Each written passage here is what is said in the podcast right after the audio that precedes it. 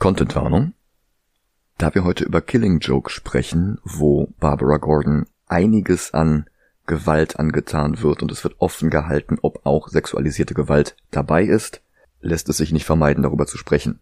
In der Filmversion der Geschichte gibt es außerdem noch eine Sexszene mit, sagen wir, fragwürdiger Einvernehmlichkeit. Wir sprechen allerdings auch über das Comic Prequel, das vorher erschienen ist. Und auch dort ist sexualisierte Gewalt am Rande ein Thema. Weitere Contentwarnung. Wir sprechen auch über Jeff Jones.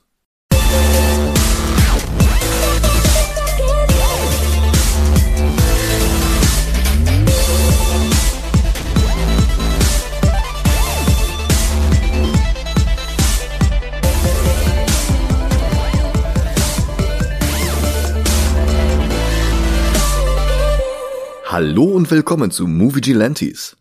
Hi. Mein Name ist Michael Heide. Mein Name ist Dennis Kautz. Und eigentlich hätte diese Folge um den 18. November herum erscheinen sollen, da wurde Alan Moore nämlich 69. Nice.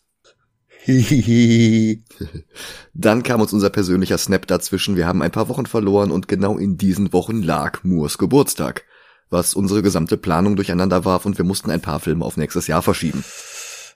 Ja. Und wir haben kurz diskutiert, sollten wir dann überhaupt trotzdem ein Moore-Comic besprechen? Und es gab einen guten Grund dafür.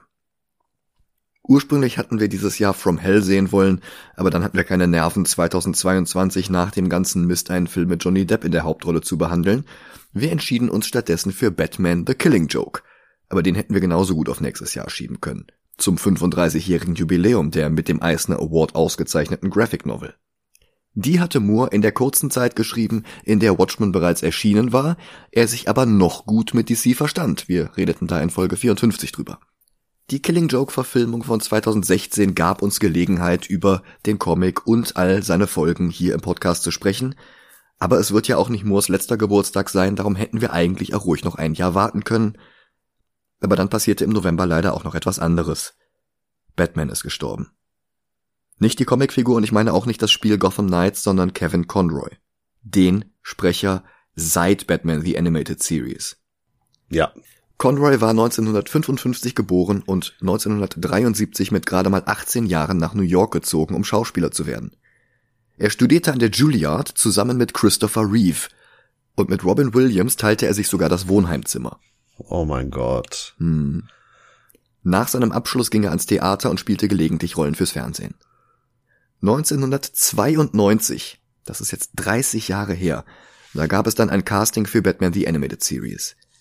Conroy hatte keine Erfahrung mit Zeichentrickserien und der Charakter Batman war ihm zwar grundsätzlich bekannt, aber er hatte sich nie wirklich mit ihm beschäftigt, wie er erst vor ein paar Monaten im autobiografischen Comic Finding Batman schrieb. Er ging hin, um für Harvey Bullock vorzusprechen und wurde dann erst gebeten, es auch mal als Bruce zu versuchen. Und er wusste noch nicht mal, dass Bruce Batman ist. Wow. Aber er konnte sich mit der Rolle identifizieren.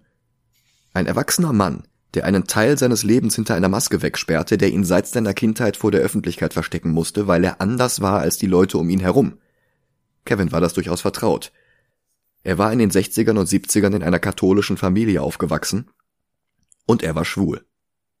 Er hatte zahlreiche Rollen nicht bekommen, weil die Castingagenturen und TV-Sender keine schwulen Schauspieler wollten. Er war von seinem eigenen Bruder beschimpft worden. Er hatte unzählige Freunde und Weggefährten an AIDS verloren. Und er musste trotzdem ständig eine Fassade aufrechterhalten. Diese Dualität von Batmans öffentlicher und privater Persönlichkeit, die bekam er hin und erfüllte die Rolle mit Leben. Sein Batman und sein Bruce klangen unterschiedlich genug, dass niemand, der dem Superhelden begegnete, sofort den bekannten Millionär erkennen würde, aber es war eindeutig derselbe Charakter. Es waren zwei Seiten derselben Medaille und nicht einmal normaler Mensch und einmal Krümelmonster. Es war glaubwürdig und doch wirkungsvoll. Nach dem Ende von Batman The Animated Series wiederholte Conroy die Rolle in Batman Beyond, Superman, Justice League, Static Shock, Justice League Unlimited, in acht Videospielen, unter anderem allen drei Teilen der Arkham-Trilogie und im nächsten Mai erscheinenden Suicide Squad Kill the Justice League außerdem in zahlreichen Animated Movies. Und selbst eine Verkörperung von Batman. Ja, auch wenn es eine Version aus einem anderen Universum war, für das Crisis of Infinite Earths Crossover der CW-Serien, die mit dem uns vertrauten Helden gar nicht mehr so viel gemeinsam hatte. Aber selbst das schmälerte diesen Triumph nicht. Conroy war Batman. 30 Jahre lang. Für Generationen von Fans, die zum Teil noch gar nicht geboren waren, als er anfing, wird er immer die Stimme in ihrem Kopf sein, egal was für ein Batman-Comic sie gerade lesen.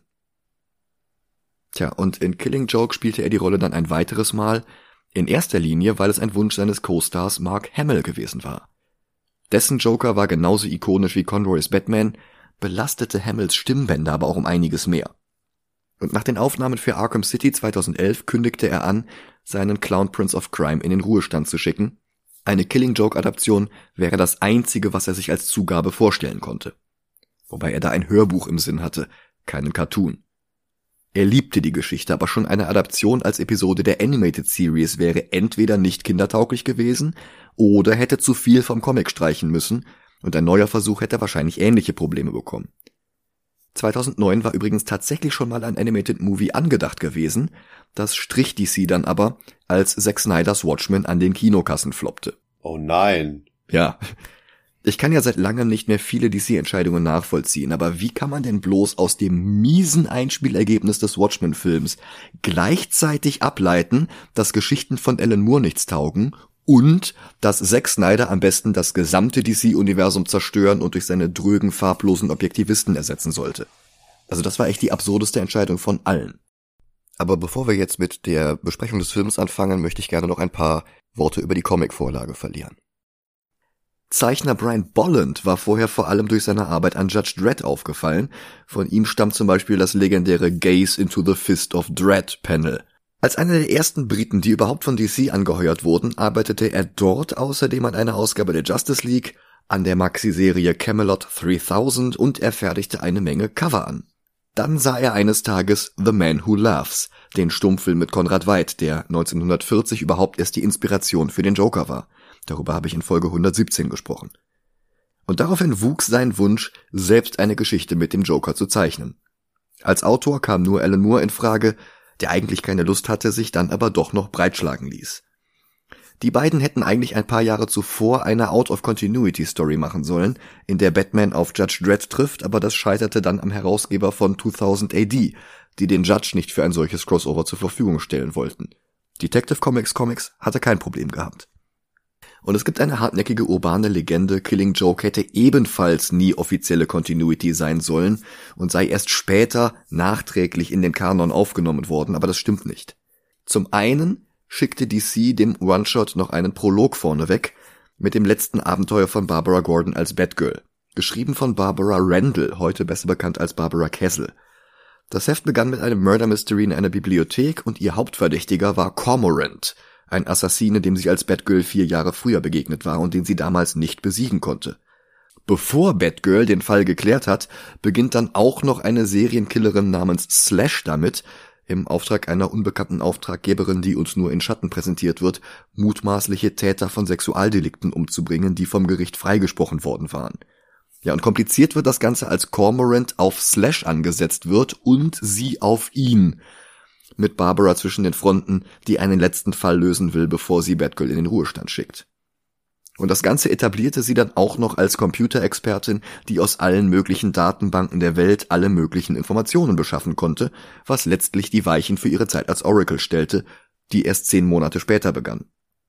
Die Identität Oracle war noch gar nicht geplant gewesen, als dieses Special und Killing Joke geschrieben wurden.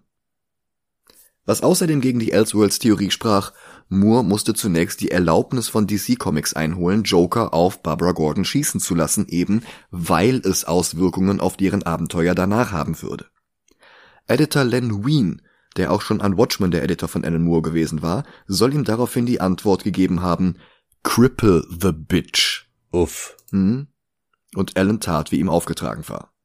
Das Ergebnis schrieb Geschichte und war neben Millers Dark Knight Returns eines der wichtigsten Werke, die DC die völlig falschen Lektionen lernen ließen. Der Verlag nahm Batman daraufhin für viel zu lange Zeit seinen Witz, seine Kindertauglichkeit und das Recht hin und wieder auch mal fantastisch sein zu dürfen und machte ihn zu einem fast schon langweilig bodenständigen Griesgram. Außerdem dieser ganze Hufeisenquatsch, dass Batman und Joker im Grunde beide gleich sein sollen, was sich seitdem durch alle Realfilme und durch sehr schlechte Takes von Leuten auf Twitter zieht, obwohl Joker ein immer wieder amoklaufender Massenmörder ist und Batman bloß so vielen Menschen wie möglich das Schicksal ersparen will, das Joe Chill seinen Eltern und ihm angetan hat. Dieses, ja irgendwie sind die doch beide gleich, ging hier los. Weil Moore mal etwas anderes mit den Charakteren ausprobieren und eine bisher kaum untersuchte Seite erkunden wollte, so wie er vorher mit Miracle Man und Swamp Thing experimentiert hatte. Das Ergebnis war allerdings ein Ende des Experimentierens und ein Zelebrieren der nie endenden grimmigen Banalität, was letztlich in Zack Snyders Zerstörung sämtlicher altruistischen Werte der DC-Figuren gipfelte. Einzige Ausnahme waren Zeichentrickserien wie Batman the Animated Series oder The Brave and the Bold und CGI-Projekte wie Lego Batman in Spielen und drei Filmen. Aber zurück zu Hamill. In Arkham Origins wurde er durch Troy Baker ersetzt, für Arkham Knight ließ er sich dann allerdings doch noch einmal überreden, außerdem für Justice League Action und Lego DC Supervillains. Nachdem er seinen Wunsch einer Killing Joke Adaption erfüllt bekommen hatte. Deren Produktion stolperte allerdings über ein ganz anderes Problem. Als Episode der Animated Series war der Stoff zwar inhaltlich nicht geeignet, für mehr als das gaben die gerade mal 48 Seiten allerdings wiederum nicht genug Handlung her und es wurde entschieden, dem Film einen Prolog zu geben von Comicautor Brian Azzarello, der zusammen mit Bruce Timm und Alan Burnett auch das Drehbuch zum restlichen Film verfasste. Tim und Burnett hatten schon Batman the Animated Series produziert und einen Großteil der DC Animated Movies. Azzarello hingegen hatte schon an Hellblazer und Before Watchmen mit Moore-Figuren gearbeitet und sein Batman-Arc Broken City mit Zeichnungen von seinem 100 Bullets Partner Eduardo Risso war eine der besten Batman-Geschichten der 2000er. Sie hatte bloß das Pech, unmittelbar nach Jeff Lopes und Jim Lees Hush veröffentlicht zu werden, und Rissos Artwork war zwar sehr atmosphärisch und noir, aber nicht so massentauglich wie Jim Lee, weswegen die Story zu Unrecht als Flop galt woraufhin DC schon wieder so eine unlogische Schlussfolgerung zog, nämlich die, dass schlechte Geschichten mit sehr viel Hype besser seien als gute Geschichten ohne Hype, die sich dann nicht verkauften. Die eigentlich naheliegende Kombination gute Geschichten mit Hype kam ihnen überhaupt nicht in den Sinn. Es folgten also schlechte Geschichten von Judd Winnick, das ziemlich miese Crossover War Games und die Rückkehr von Jason Todd, mehr dazu, wenn wir Under the Red Hood rezensieren. Und dann mussten sie nach Infinite Crisis schon Grant Morrison an die Serie setzen, um Batman zu retten. Dazu werden wir noch eine eigene Folge haben, wenn wir Son of Batman besprechen.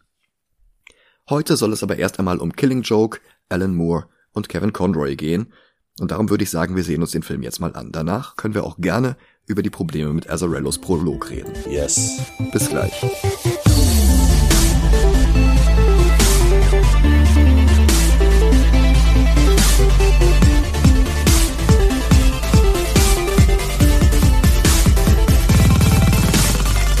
Und da sind wir wieder.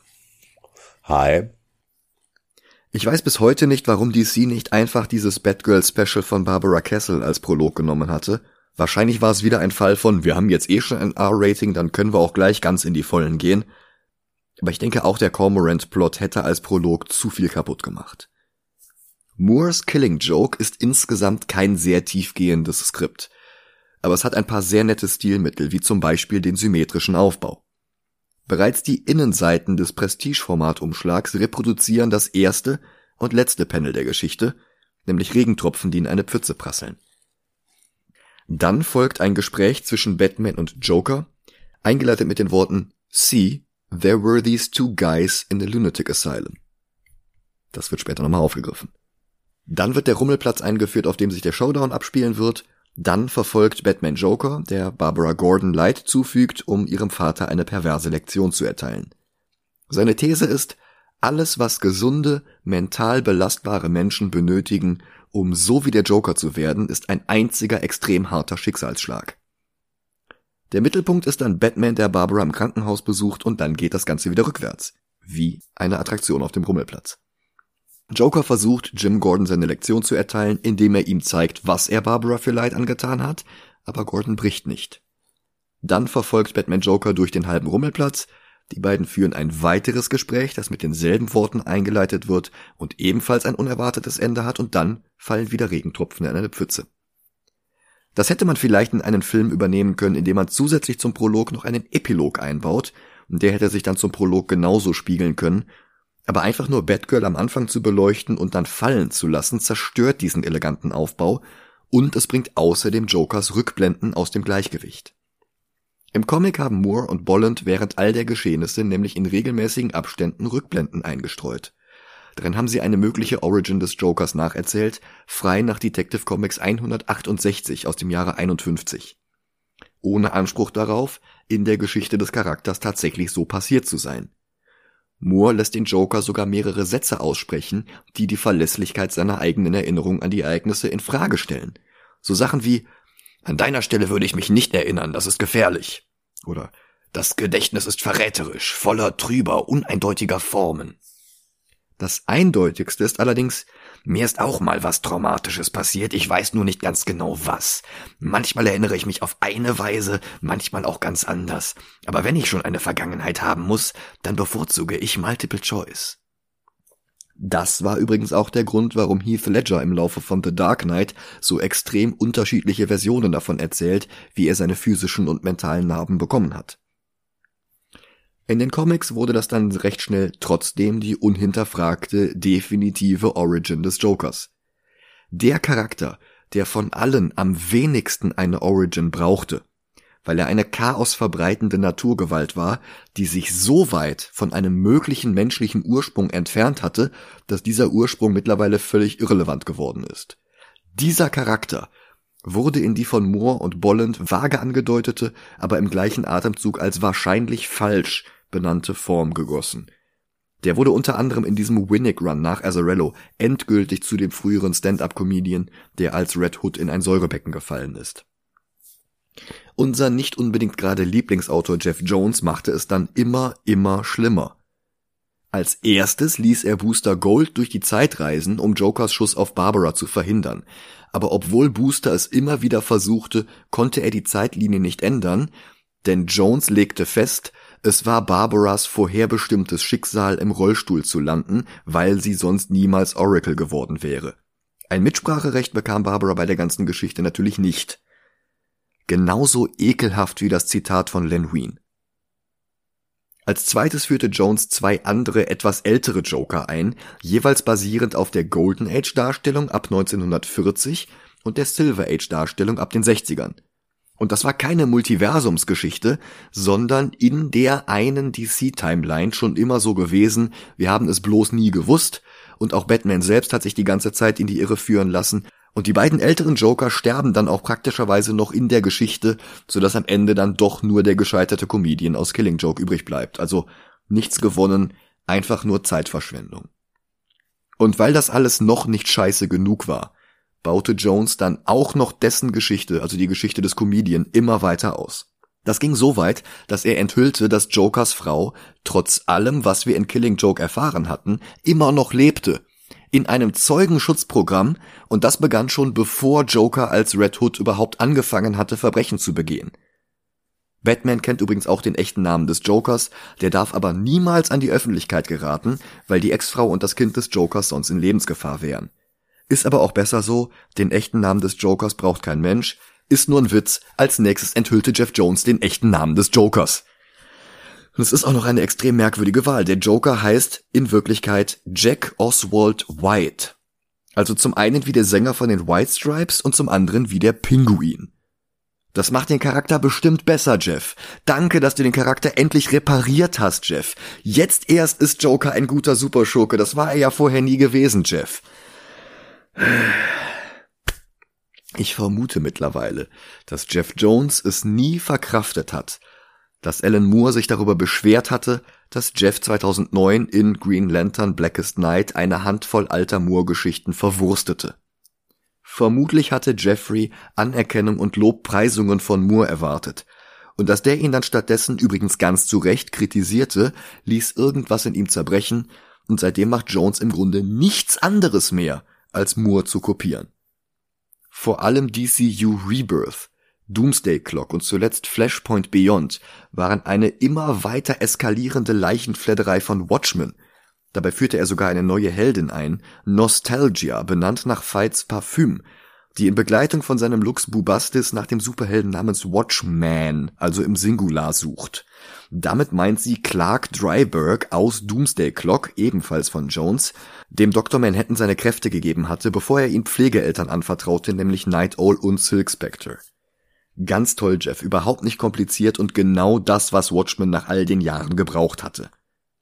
Bei Image hingegen erscheint seine Serie Geiger über einen Dr. Manhattan ähnlichen Superhelden nach einer atomaren Explosion, ein bisschen wie die atomare Explosion, die er in Doomsday Clock passieren ließ, weil Moore in Watchmen mit Atomkrieg gedroht hatte, ihn aber nie innerhalb der Handlung ausführte. Weil es Moore nicht um die Eskalation ging, sondern um die Prävention, aber das hat Jeff dann wohl überfordert und er hat dann in seiner unendlichen Hybris tatsächlich versucht, Watchmen zu reparieren und nebenbei in nicht enden wollende Crossover mit dem DC-Universum zu zwingen. Und dann, wie gesagt, Three Jokers und dessen Sequel, das bereits in Arbeit ist und das erneut Killing Joke häuten und als Kostüm anziehen wird. Übrigens so wie auch dieser Film, wie ich leider sagen muss. Conroy und Hamill sind fantastisch.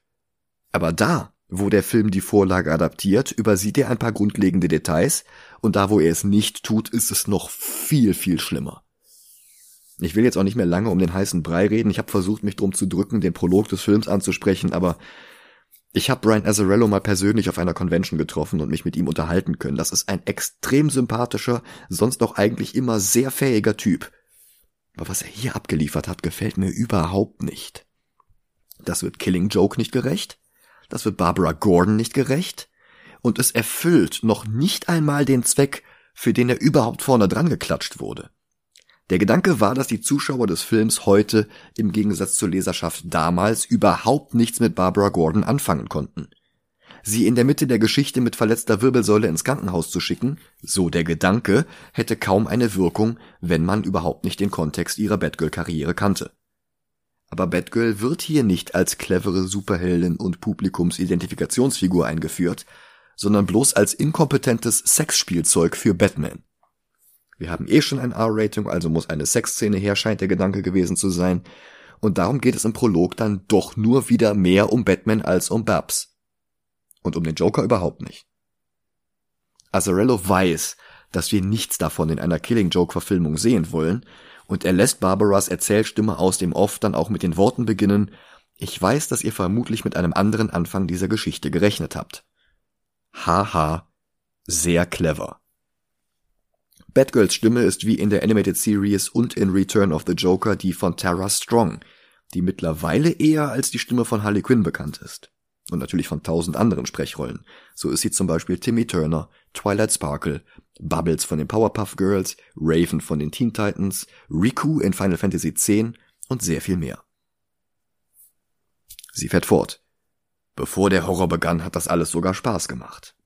Dazu sehen wir, Batgirl schwingt von Dach zu Dach, mit emotionslosem Gesicht, innerlich tot, um zu zeigen, wie viel Spaß ihr das macht. Und dann beobachtet sie ihren Vater und Batman aus der Ferne. Der meldet sich dann auch sofort bei ihr über Funk. Irgendwelche No-Names liefern sich in einem geklauten Truck eine Verfolgungsjagd mit der Polizei. Batman verfolgt sie mit dem Batmobil, Batgirl landet direkt auf dem Dach des Trucks mit den Verbrechern. Sie schießen auf sie und einer von ihnen schubst sie dann durch das Beifahrerfenster vom Wagen. Sein Name ist Paris Franz. Also Franz wie der Vorname, aber englisch ausgesprochen klingt es wie France, Frankreich. Also Paris France. Haha. Das ist nicht mal eine Rolle, die sie für einen bestimmten Schauspieler ins Drehbuch gequetscht haben, weil sie ihn unbedingt im Film haben wollten. Sowas gibt's ja manchmal.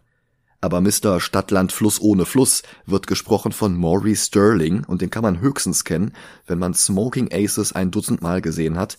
Da spielt er nämlich den Bruder von Chris Pine, ohne groß in Erinnerung zu bleiben. DC scheint ihn aber zu mögen. In Hush hat er dann nämlich drei Jahre später die Rolle des Tommy Elliot bekommen. Mehr zu dem Debakel wann anders. Batgirl vom Laster gefallen, muss jetzt einen harten Typen mit Pistole lange genug einschüchtern, bis Batman sie retten kann. Immerhin das schafft sie.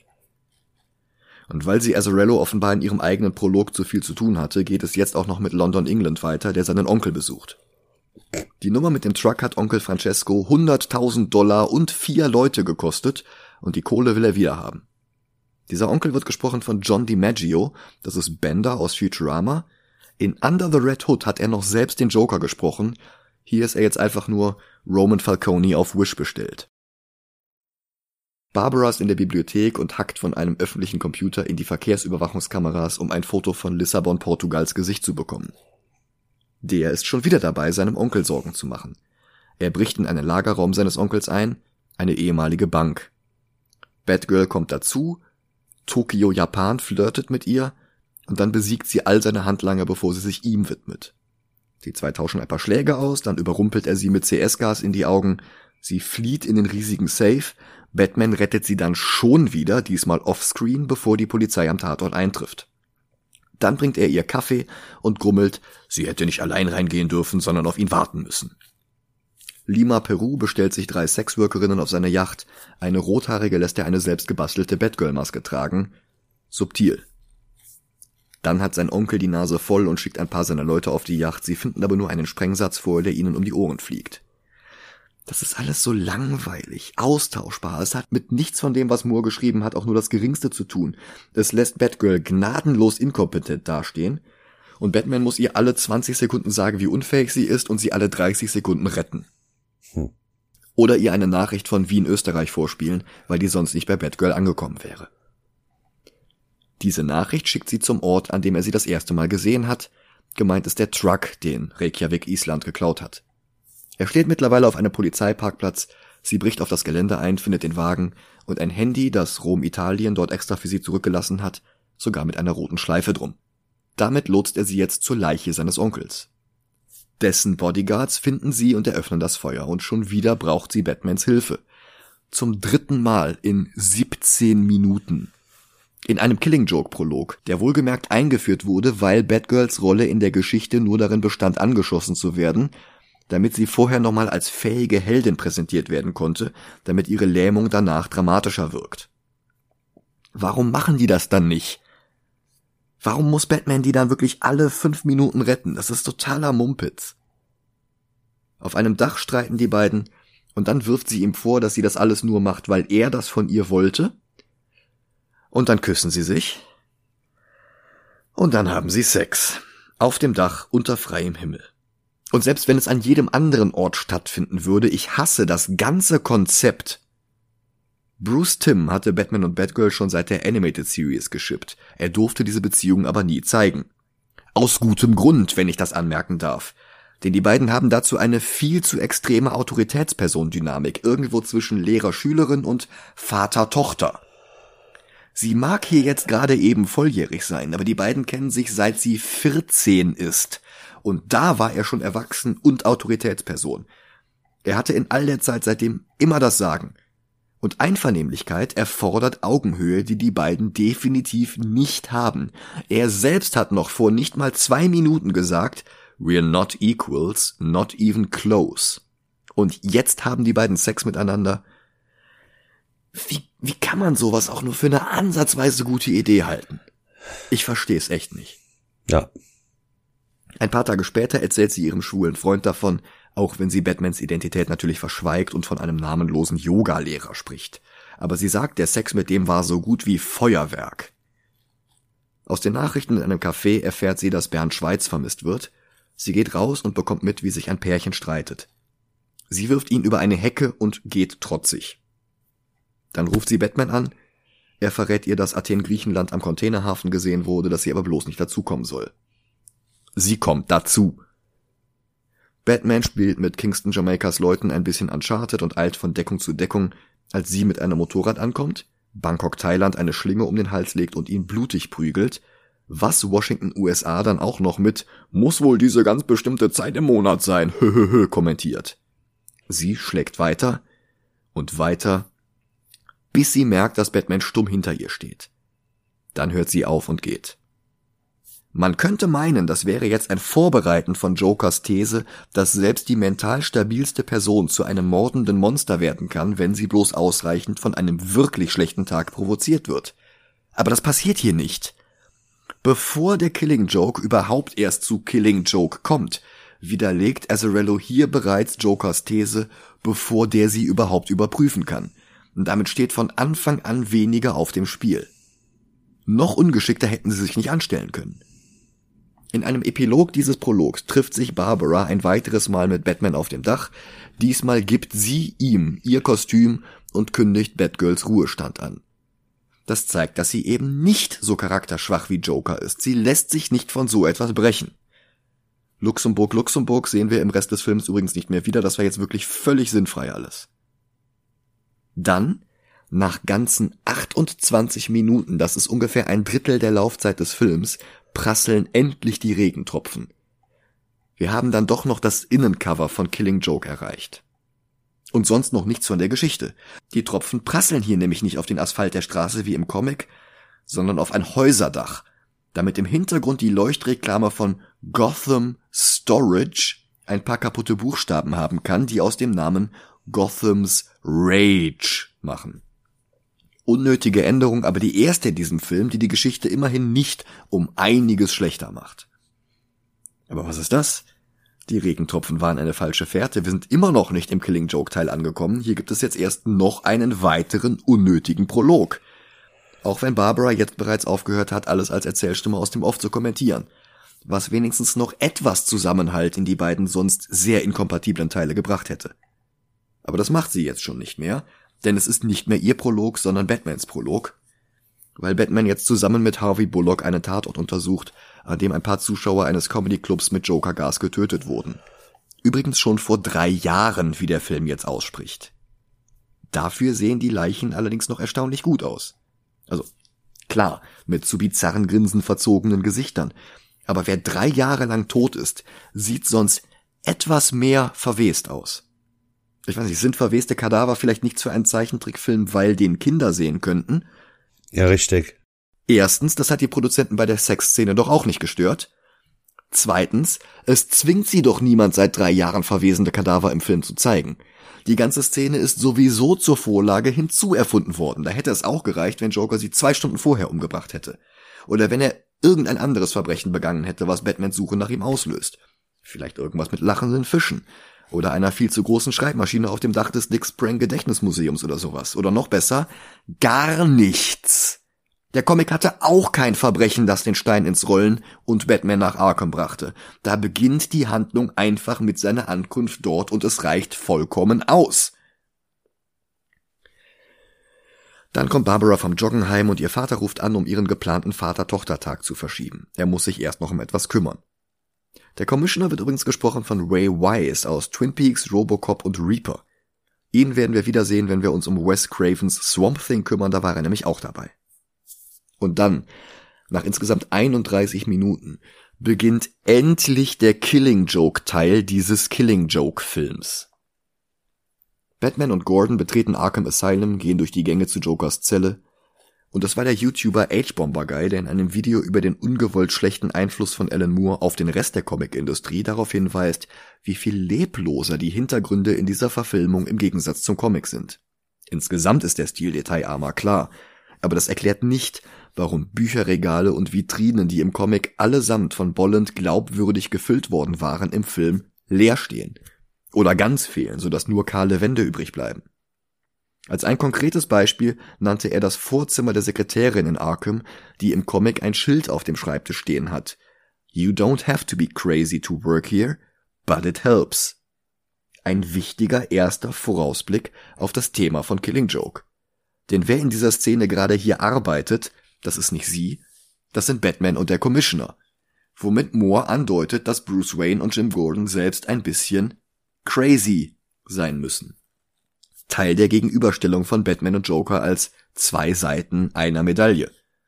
Und gleichzeitig Futter für die Frage, ob es Joker tatsächlich schaffen könnte, Commissioner Gordon in den Wahnsinn zu treiben. Im Film fehlt das Schild ersatzlos. Die nächste nicht nur von H-Bomber Guy bemängelte Änderung betrifft Two-Face. Im Comic gingen sie an seiner Zellentür vorbei und Harvey schaute durch ein kleines Fenster in der Tür. Die Gitterstäbe in diesem Fenster teilten sein Gesicht sauber in die gute und die schlechte Seite die Vernunft und die Unvernunft, die Batman-Seite und die Joker-Seite. Harvey hat es nicht geschafft, der Versuchung zu widerstehen, die ein einziger richtig mieser Tag ihm geboten hat. Wird es Gordon schaffen? Oder sieht er in einem Freund aus seiner Vergangenheit vielleicht seine eigene Zukunft? Gordon wirft einen Blick zurück. Also jetzt im Comic. Im Film marschiert er stur an der Zellentür vorbei, aus der dann auch gar nicht das Gesicht von Two-Face herausguckt, sondern nur seine Hand.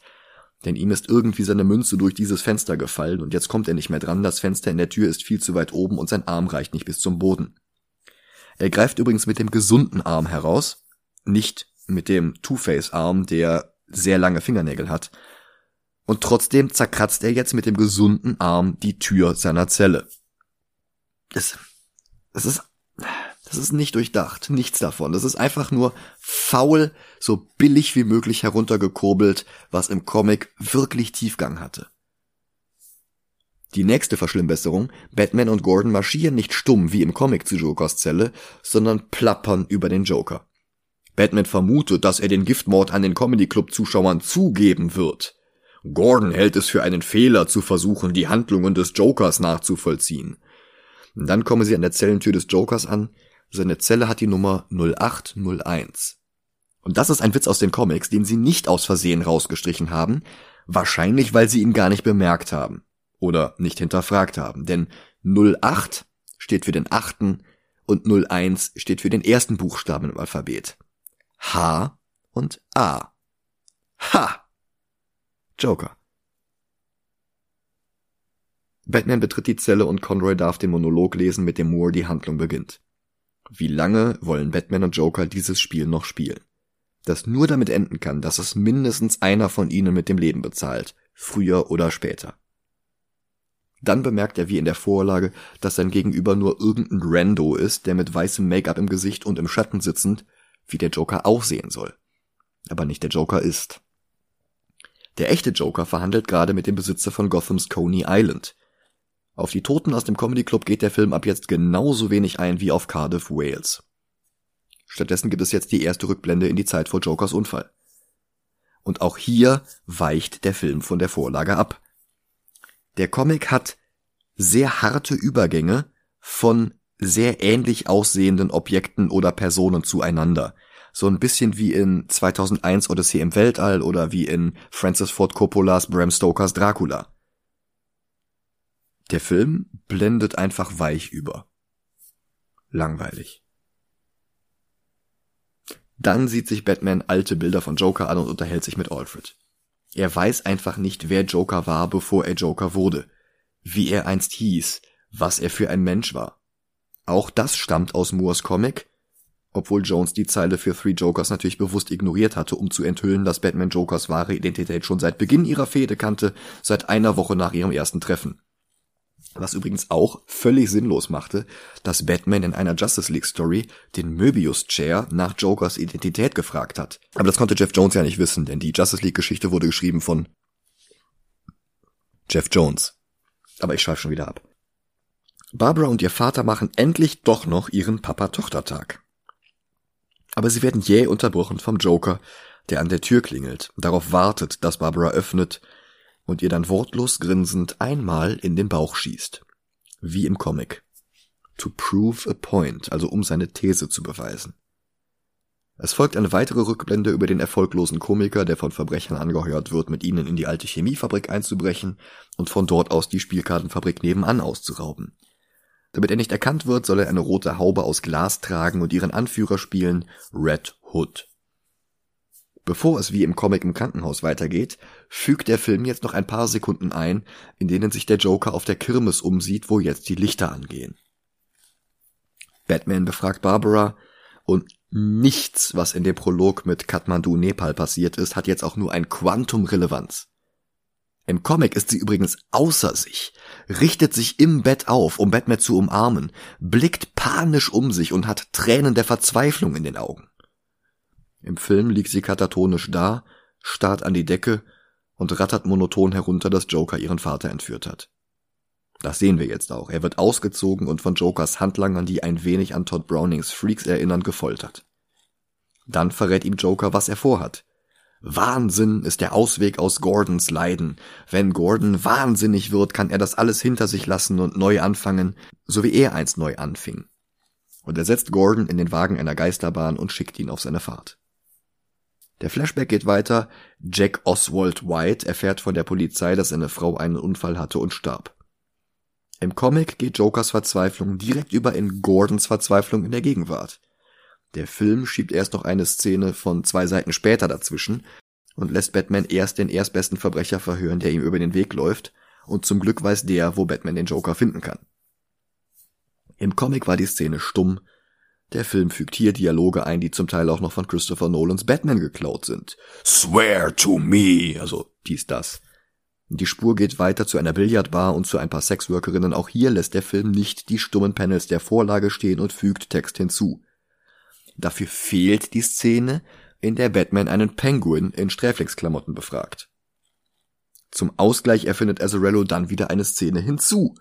Joker, der mit Jim Gordon ein Gerichtsverfahren nachspielt.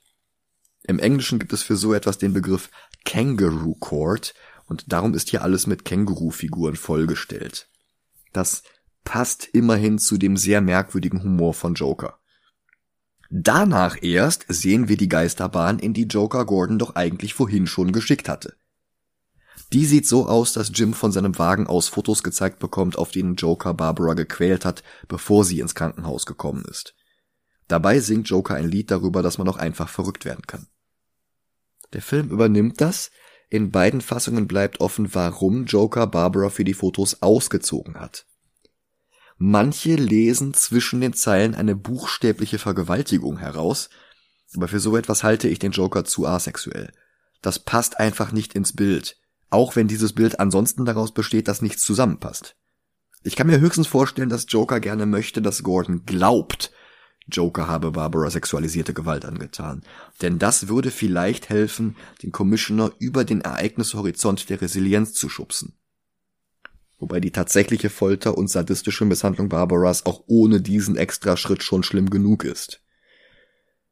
Das Bettsignal holt Batman auf das Dach des Polizeireviers, wo Bullock ihm einen Umschlag mit einer Nachricht des Jokers gibt.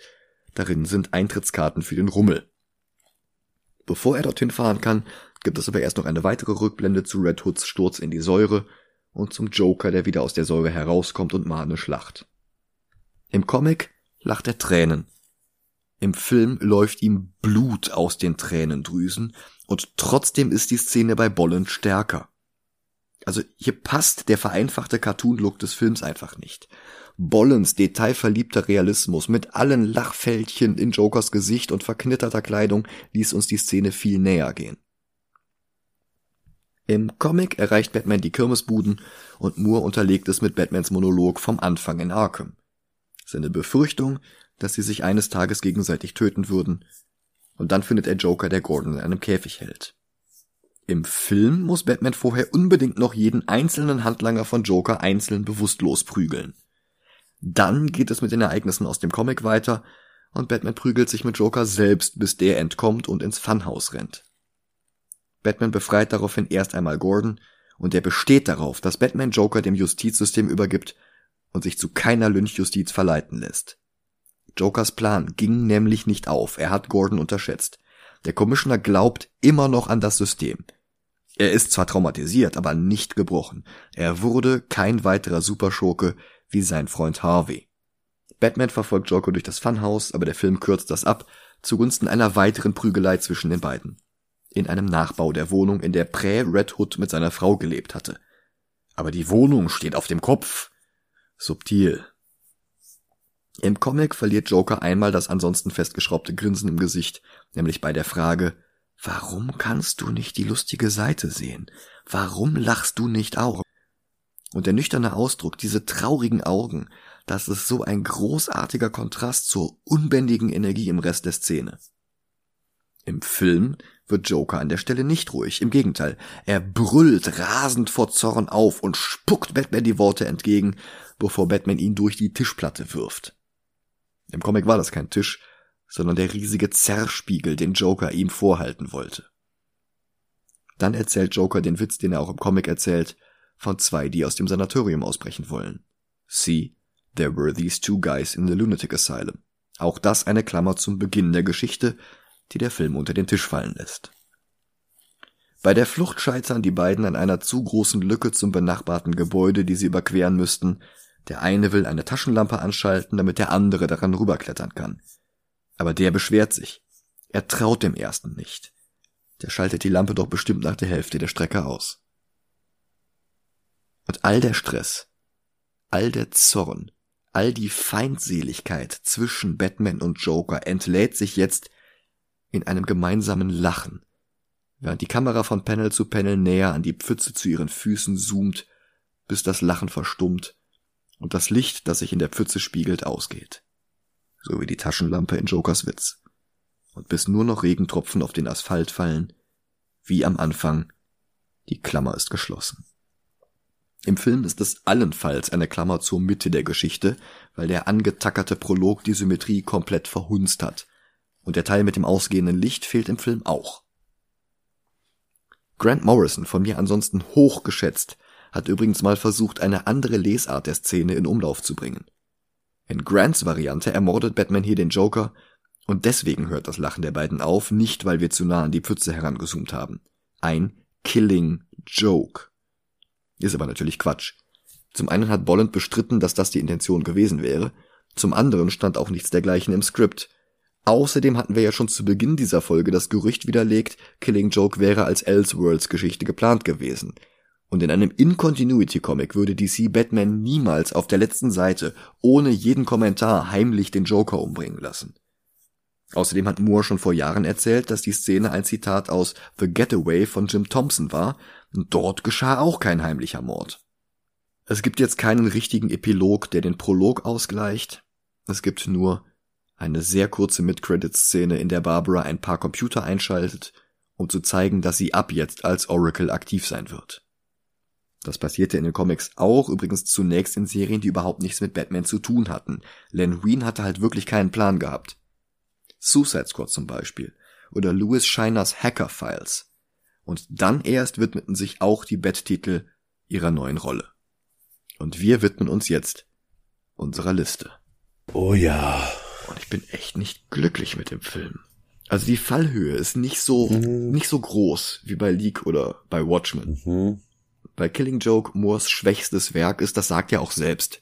Melodramatisch, aber nicht interessant, er hatte damals nicht wirklich etwas zu sagen, er bereut ein paar Entscheidungen, die damals etwas zu leichtfertig getroffen wurden, und das Einzige, was seiner Meinung nach den Comic rettet, ist das Artwork. Das für den Film ja nicht mal übernommen wurde. Da ist die einzige Stärke Conroy und auch Hemmel wertet die lieblose Chose hier und da etwas auf. Ist aber deutlich weniger nuanciert als noch bei der Animated Series. Und ansonsten bin ich einfach nur entsetzt, wie man sogar die kürzesten und belanglosesten Moore-Stories beim Übertragen auf ein anderes Medium noch irgendwie kaputt machen kann. Ich sag gleich, schlechter als Joker 2019 ist Killing Joke auf gar keinen Fall. Bitte, warte, Joker 2019? Ich sag schlechter ist der Welcher auf gar Platz? keinen Fall. Äh, Joker 2019 ist, Ach, ist Joker 149. Also, Ach, nein. Ja, aber komm mal zurück auf die erste Seite. Ich sag mal, höher als Batman Returns würde ich aber auch nicht gehen. Der ist auf Platz 84. Okay. Also da drunter würde ich sagen. Für mich, von denen, die wir bis jetzt geguckt haben, bester Batman-Animationsfilm. Also ich finde den ähm, Master of the Phantasm deutlich, deutlich, deutlich besser. Und auch Batman Year One fand ich deutlich besser. Okay. Und da sind wir jetzt in den 30ern. Okay, nee, okay. Mask of the Phantasm habe ich nicht darüber nachgedacht, dass er ja. so weit oben ist. Batman Year One war so gut, dass ich dir nicht mal mehr sagen kann, worum es ging. Ja, aber drei Plätze darunter haben wir Batman 89 und den finde ich besser als den Killing Joke Film. Ja, da hast, da hast du recht. Dann gehen wir weiter nach unten und da ist halt hier der Batman Beyond Film. Äh, das war der mit Tim. Genau, genau, Drake, Platz 75. Ne? Ja, ich fand Killing Joke besser. Also auf 79 haben wir The Dark Knight und der macht mehr mit der Vorlage und macht gleichzeitig noch genug Neues und 81 ist Long Halloween und ja, Also, also komm, besser als Long Halloween ist ja. auf jeden Fall. Ja, das, das ja. Ähm. Über Wonder Woman unter Infinity War. Ja, okay. Also ich finde zwar The Dark Knight wirklich besser, aber ja, wieder einer dieser Kompromisse, ne? Killing Joke hat den besseren Joker, es tut mir leid. Das ist, das ist wahr. Also Batman The Killing Joke von Sam Liu. Der macht nur Animation. Ich muss direkt an äh, Chang-Chi denken. Ach so. Heißt er nicht auch so? Oder so ähnlich? Nee, der heißt Simu Liu. G genau, sowas. So, ähm, unter Infinity War über Wonder Woman. Ja. Ja, ist okay. Ja. Also trotz Conroy. Ich wünsche mir halt vor allem, er hätte am Ende bessere Batman-Filme bekommen. Ja. Ja. Bin ja mal gespannt, wie dieses Suicide Squad Spiel wird. Weil das jetzt wirklich seine letzte Rolle ist. Ja, es gibt eine Szene aus dem Trailer, die ich richtig lustig fand. Ach, du dieses, hast den Trailer schon gesehen? Ich habe nur die Ankündigung gesehen, dass er drin ist. Ja, dieses Flash-Ding, wo Deathshot auf Flash ziehen, zielen will, abdrückt, der Flash auf einmal neben ihm steht und hast du getroffen? Hast du getroffen? okay, das ist nett. wer, wer spricht den Flash? Boah, keine Ahnung. Das würde mich jetzt nur interessieren. Also cool wäre natürlich, wenn das wieder Michael Rosenbaum ist. Aus Justice League Unlimited. Mhm. Aber ich glaube, es ist nicht Wally in dem Spiel. Kill the Justice League. Ach so, ja, dann ist das wahrscheinlich so dieser Ezra Miller Flash, ne? Oh. Naja. Ähm. Ach, Tara Strong auch wieder dabei als Harleen Quinzel, klar. Und sonst ist hier noch niemand bei IMDb hinterlegt. Ja, ähm, lass uns mal die Aufnahme beenden, dann gucken wir kurz den kleinen Trailer zusammen. Ja, machen wir. Klingt gut. Ich bedanke mich bei euch fürs Zuhören. Ich wünsche euch eine richtig schöne Woche. Bis bald. Bis bald.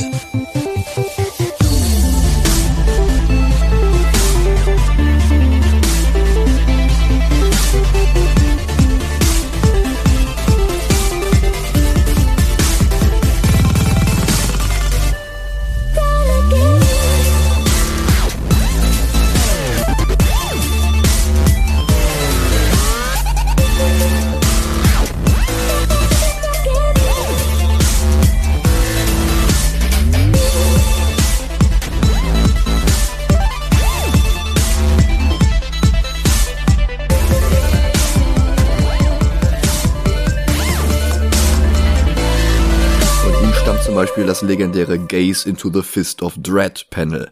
Bitte was? Bei dem so, Judge ah, Dredd dem Gegner nee, nee, die nee, Faust durch den Kopf durchhaut. All, all, alles, alles gut. Was meinst du denn? Äh, du meinst Starren, ne? Äh, ja, ja, genau. Mm. Ach so, nicht, nicht Gaze. Oh, mm. Ja.